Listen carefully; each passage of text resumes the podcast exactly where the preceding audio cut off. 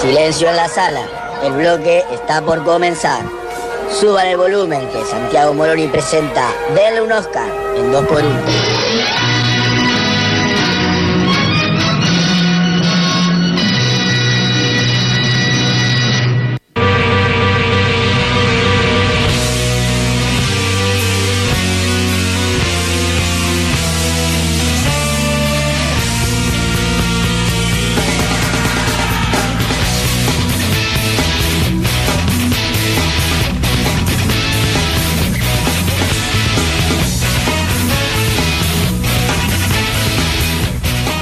21 a 44, ya casi 45 en menos de 5 segundos.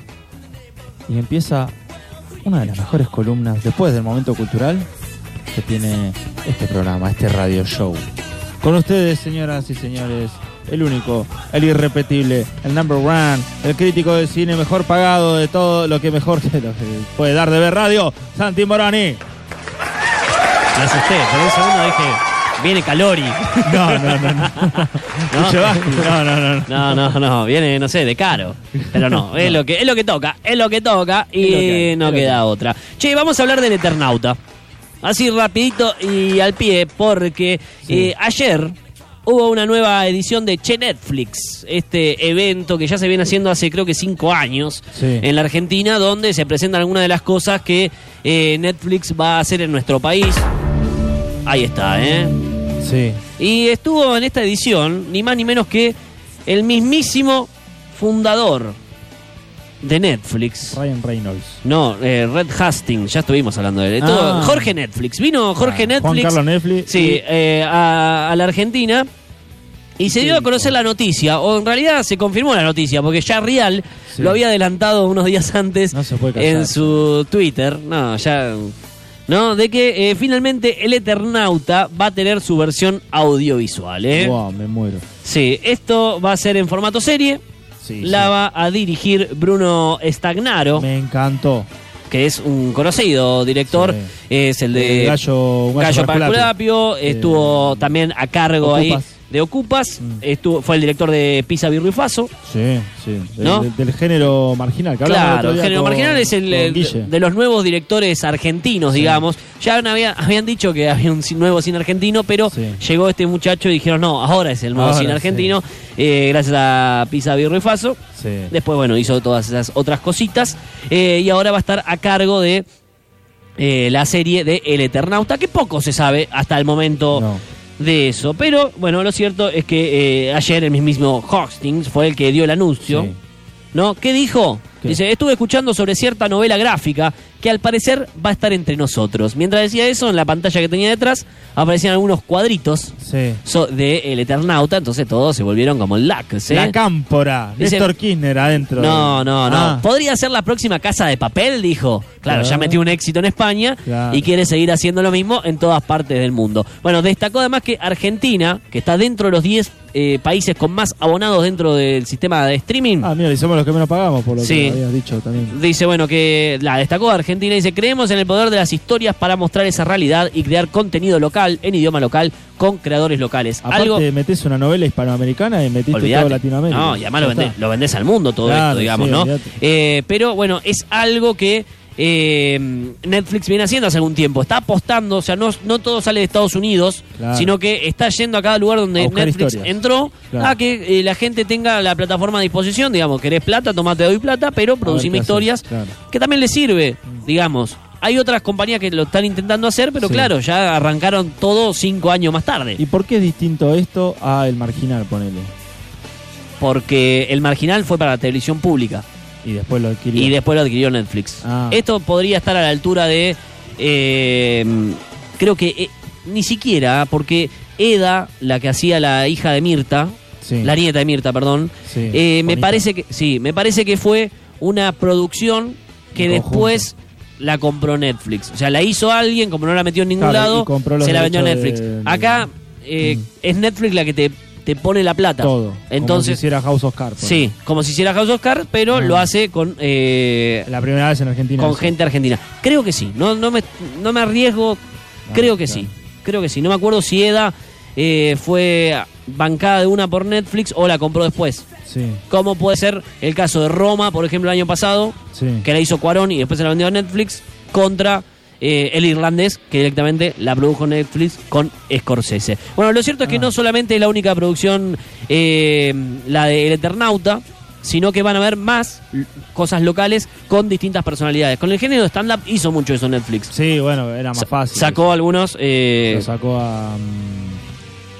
a Wenreich, sacó eh, a Lauriente, a Mellera. Ah, tiene, tiene, tiene un par, tiene un par. eh. Sí. Eh, por ejemplo, más fácil. mañana- mañana Sí, 21 de febrero, para los que nos están escuchando vía web, sí. eh, en los eh, futuros pseudo podcasts. O, eh, claro, o lo que fue eh, el pasado 21 de febrero. Claro, Ah, claro. que se Eh, en se, por uno en se- SoundCloud. se estrena o se, se estrenó Puerta 7. Una serie, son ocho episodios, eh, dirigida por Adrián Caetano, que es el mismo que hizo Apache, o sea, ya laburó con Netflix. Ah, mira, y Apache también puede ser una de esas Sí. otras que Netflix puso guita, ¿eh? Ah, Me había olvidado de Apache. Eh, van, a, van a actuar Dolores Fonsi, Esteban Lamote, Carlos Belloso y Antonio Grimau. Eh, es sobre barra bravas, fútbol y marginalidad. Atento, eh, ocho episodios, mañana estrena Ah, mira. El mundo de los barra brava. Es interesante. Eh, para verlo es una de las cosas que se anunció. Otra, El Reino, con Claudia Piñeiro y Marcelo Piñeiro, pero con Y el último. Ah, Eh, uno es guionista, otro es director. Claro, uno Ma- es portugués y el otro sí, es un español. thriller, un thriller político donde un candidato a vicepresidente Sí. eh, pierde a su compañero de fórmula y está a punto de eh, ser presidente, entonces, Mm. porque se le muere el otro. Eh, a todo esto el chabón viene de la que Se llama rama Alberto Hernández. se evangélica, qué sé yo. Bueno, hay Dupla, el Chino Darín, Pini Mercedes Morán, Joaquín Furrier. O sea, están haciendo Uh, una gran, están haciendo una gran apuesta en nuestro país. Casi feliz con Seba Buenray en una comedia, Pará, ¿dijiste el reino es una serie? El Reino. serie. Ah. Sí, Cuaderno de María, un largometraje con eh, Bertuccelli a la cabeza. Ahí tenés grandes apuestas. Después, bueno, un documental de Fangio, otro de Vilas. Bien. Que es lo que hoy eh, Sí. a la columna del día. ¿Quién es? Que estamos todos felices. Priori. No, si, la- Claro. si es una. ¡Eh, loco! No hagaste la mejor historia de, de Argentina. Yo. Pero a, a priori es una buena nota. Breve, breve, muy breve. Paso. Sí. El Eternauta. Historieta de ciencia ficción. Sí. Está escrita por Héctor Germán Oester, Oesterhead. Oh, Sí. salió mal. Oesterhead. Oesterhead. Ahí está. Y Francisco Spes es quien la dibuja. Ah, En las más oficiales, porque después sí, se sí. fueron separando y juntando, digamos, pero la dupla oficial eh, son ellos. Fue publicada en Hora Cero Semanal, una revista, el propio Oester, su hermano, eh, entre 1957 y 1999. Ah, lanzando semanalmente, eh, creo que eran cinco páginas por, por semana, ah, con con algunos tiros, pero después uno puede conseguir el, el completo. Que se aviva puede sacar tres para poner. Sí, Claro. sí. Bueno, des- eh, De- con todos los tomos, digamos. claro, después hay otras historias que estoy ahí dando vuelta. Ah. Eh, no, no, la verdad, si van a ser de la primera parte o eh, van a incluir el regreso. Pero la historia nos va a contar una invasión alienígena a la Tierra. Empezando por Buenos Aires. Basta de arrancar por Estados Unidos. Sino que cae eh, a Buenos Aires, que tiene distintas etapas y eh, distintas especies. Lo más recordado, la Nevada Sí. y la cancha de River. Y el nevado. Y la cancha de River, que es como que ahí. eh, no, no, no, me- no me censuré, ¿no? Bueno, y después todo el tema de la resistencia, que por eso también se hizo tan piola, Claro. porque el héroe, primero que hablan de un héroe colectivo, si bien Juan Salvo el protagonista, Sí. lo importante en realidad es el resto de la gente también lo ayuda, Ah. y entonces no es el típico héroe, no, no es Will Smith en eh, Día de la Independencia, Claro, ¿no? No es el típico héroe. No, y se, se- sentir el espíritu argento, Claro. y los lugares y los barrios y toda esa cosa. Eh, esta leí hace bastante tiempo, deberían leerla. La voy a comprar ahora antes que me suban el precio. hoy estuve chequeando Claro, en Mercado sí, Libre. sí, sí. Eh, hoy yo la leí online, Pita, bienvenido, ¿cómo va? Buenas noches. Si querés te paso, ¿La tenés? eh, te paso todas las revistas de Hora Cero, las tengo. ¿Las tenés? Eh, no en revistas, sino en este. ¿En PDF? Exacto, sí, sí. Hubo alguien que hizo un archivo increíble. Yo digo, de hecho tengo el, el. Si Mira, lo mira. Mira. No, pero yo también la leí en PDF, pero quiero, te- quiero el papel, quiero el papel. Yo lo quiero hacer más argentino. ¿Lo podés traer? ¿Le sacamos fotocopia? Bueno, eh, ¿por qué fue tan importante esto? Eh, porque primero fue una, una de las primeras de ciencia ficción de la Argentina, fue una de las primeras en tener una novela gráfica. Sí. Eh, dos años después no se hacía eso de recopilar todo y sacar directamente el libro y claramente fue un éxito y generó un antes y un después, ¿no? En la literatura, ni siquiera en la historieta, en la literatura Claro. argentina, ¿no? En materia de historieta, sin duda de lo más conocido que tenemos, muchos lo ponen a la altura del corto maltés, ¿eh? Ah. la historieta del italiano, creo que es italiana, pero mucho, no, no sé si es 100% italiana, es de- pero de Hugo Pratt, ¿eh? que de hecho laburó en la Argentina. Sus comienzos fueron acá en la Argentina, después Mirá. se fue a Italia, se sacó la H y se hizo conocido como Hugo Pratt, la H del nom del apellido, porque del nombre sí seguía Ah, es como. Humberto Eco, que también sacaba la H. Claro. Eh, pero ahora, ¿por qué 60, casi 60 Humberto años? Eco. Ahí Perdón, está. quería- Gracias, Pita. ¿Por qué 60, casi 60 años después de la publicación del Eternauta estamos llegando a la primera realización audiovisual, por lo menos oficial? claro. ¿Nadie lo intentó antes? No, sí, lo intentaron y muchas veces. Ah. De hecho, vamos a arrancar por 1960. Sí. El estudio Un año después. Ahí, dos un año después de que terminó de, de lanzarse, digamos, la primera parte. ¿eh? Sí. El estudio argentino Gil y Bertolini. ¿No? Tenían tiempito libre, ellos hacían publicidad para televisión, le tenían que seguir pagando a sus empleados, entonces dije, bueno, para que no estén al pedo con los brazos cruzados cuando no tenemos nada, vamos a emprender un proyecto que nos, que nos cope a todos. Claro. Y empezaron a Vamos a hacer... justificar las 8 horas, muchachos. Claro, Vamos, empezaron a hacer un corto para presentar un piloto para televisión sobre el Eternauta. De hecho, era un corto animado, este, usaban la- una técnica eh, llamada rotoscopía, que era Claro. hacer dibujos en base a, mo- a- a, mm, imágenes reales. Cosa de naturalizar más los Ah. movimientos. Algo que usó Disney mucho Sí. tiempo. eh, en- De hecho, de las. eh, en Blancanieves, en Blancanieves se usó Sí. rotoscopía, o sea, había Sí. alguien que actuaba, digamos, Y y, lo de- y dibujaban después arriba. se iba dibujando arriba, se iba calcando al personaje. Y por eso hay muchas películas de Disney que tienen eh, los mismos movimientos. Ah, pues usaban la misma moda. Eh, hay, buscá en Google, hay un montón, en, en YouTube hay un montón de imágenes que dicen, che, mirá, eh, tal película y tal película bailan igual los personajes. Ah. Porque la imagen real era la misma. la misma, claro. Y de- lo único lo que hacían era le cambiaban la, Claro. la cosa. Bueno, y el propio Oesterhead participó de este corto. Pero ¿qué pasó? Por cuestiones eh, presupuestarias, siempre, claro. Sí, solamente pudieron hacer 24 minutos. Sí. Y de esos 24 minutos, ni noticias. No llegó nada a Nada. día de hoy. Se ha perdido todo. En cuanto a cine, también eh, estuvo la idea de llevarlo muchas veces a la pantalla grande. De hecho, sonaron nombres como Adolfo Aristarain, eh, el de Tiempo de Revancha con eh, Federico Lupi.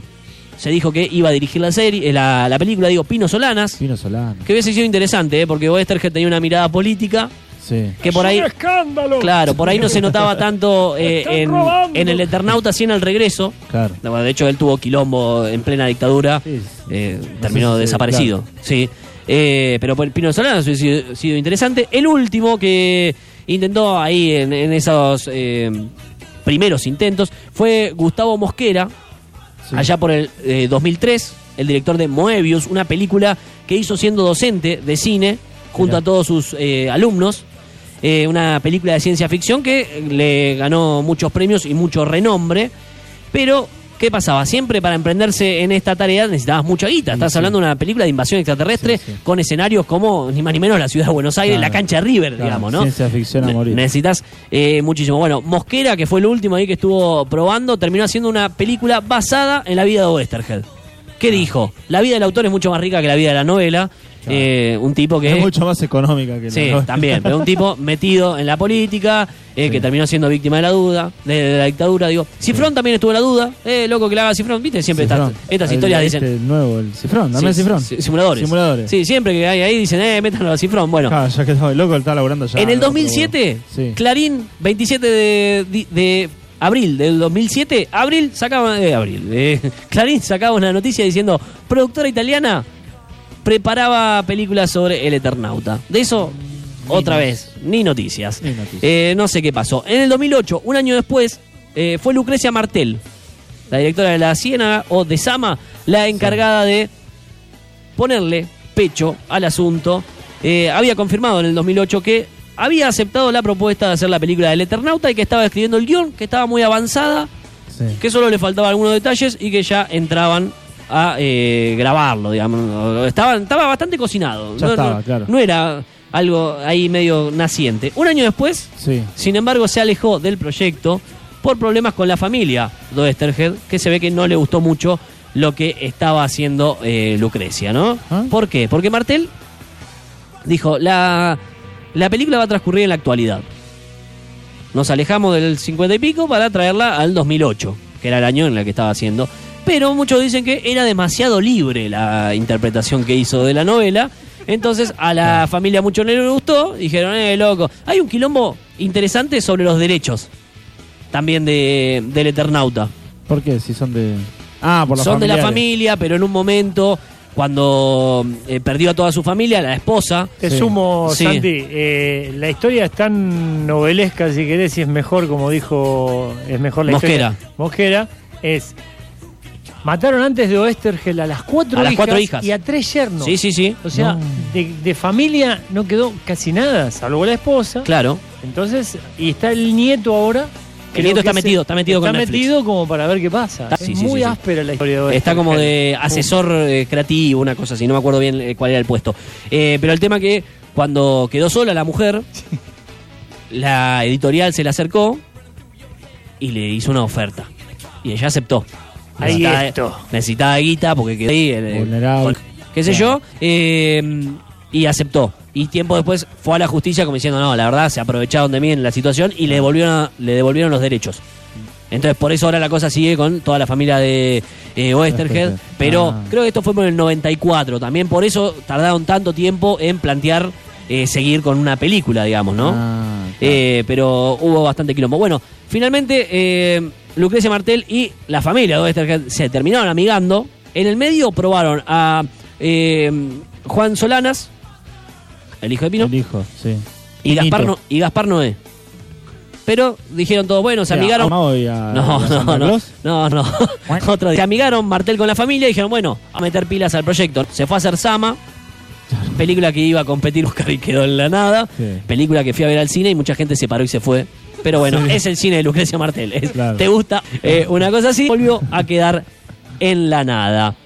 Eh, pudo hacer uso del Eter y se lo pudo ver por primera vez en La Pañeiro, Ah, que en el 2010, para la edición número 12 del eh, Bafisi, hizo un corto llamado Nieves del Tiempo Sí. para eh, promocionar el evento, donde se recrea una partecita de El Eternauta. Pablo Conde, Sí. Uno que encontré por ahí, es otro de los que también pudo homenajear a la obra. Hizo una- un corto también de animación Sí. que le llevó cinco años, porque también... Hacer la animación. Sí, porque también lo hizo en sus ratos Qué libres. vago. Sí, se llama 60, 60 segundos de oscuridad. Lo pueden encontrar, está fácil, está en YouTube. Eh, retrata un fragmentito de la obra. Está muy bueno, la verdad. Él dice que llevó, eh, obviamente, a la parte más audiovisual, eh, cinco años, eh, sin financiación y en los tiempos libres lo hizo. Quien puse en YouTube, además, puede encontrarse un montón de otras representaciones que han hecho algunos fanáticos, calculo que sin derechos incluso, Claro. pero hay algunas cositas eh, bonitas eh, dando vueltas ahí en YouTube. Lo mejor que encontré es El Eternauta, Huellas de una Invasión, así se titula esta, este video, son dos o tres que andan dando vuelta ahí, que creo que está sacado de una muestra que hubo en Tecnópolis en el 2014, donde hacían una especie de museo, Ah. como si el Eternauta hubiese pasado de verdad. Y Ah, en un futuro ibas a un museo a ver eh, las cosas. Entonces, por ejemplo, hay una especie de semidocumental donde habla gente que sobrevivió a la batalla de la cancha de River Ah. y encuentran eh, una película del momento, como si fuese eh, el proyecto Blair Witch, que Sí. encuentran una filmación. Claro, un falso bueno, documental. un falso, sí, una falsa película ahí de lo que pasó en ese momento. Muy Otra que hay dando vuelta y está muy buena es El Eternauta, Zika, así se llama, El Eternauta Zika, S-I-C-K, Sí. que es del sindicato, eh, dirigido por Virginia Ferlat y Eunice Royskewitz, que se ve que eh, lo hicieron ahí para, no sé si será alguna materia o algo que tiene que ver con realización audiovisual, dura 10 minutos, es el comienzo del Eternauta, está muy bueno también llevado al cine, y después, eh, otro quien anduvo polulando por ahí es en el 2018, Alex de la Iglesia, el reconocido director español, que dijo que quería trabajar con Darín, hacer una de terror en Buenos Aires y adaptar el Eternauta. Dice, Bueno. Martel no lo pudo hacer, yo lo voy a intentar. Darín se suma. Palabras más, pa- palabras menos, dijo eso. Lo cierto que ahora Netflix va a depositar 15 millones de dólares en la cuenta de quien Oh. corresponda para producir esta serie que mucho no sabemos, no sabemos cuántos capítulos va a tener, sí que va a estar lista en uno de 2022, o sea que vamos a tener que esperar un tiempito. Ya hay algunos nombres ahí dando vuelta. ¿Quién va a ser Juan Salvo? ¿Quién? De la Serna, Fede Delía, dicen otros. Es Baraglia. Juan Gil Navarro, bueno, veremos qué es lo que pasa. Otros dicen por- para, para eh, Favali póngalo a Luis Luque. Es parecido. Está bien, es parecido. Veremos qué es lo que pasa. De la Serna suena fuerte, ya laburó con Netflix en La Casa de Papel. Eh, Fede Delía da mucho con el Physic to Roll. No sabemos qué es lo que pasará, pero sin dudas es una muy buena noticia. Se viene El Eternauta, la serie, después de tanto tiempo. Y acá en 2x1 repasamos un poquito todos los actos fallidos de, de los intentos de llevar esto a la pantalla.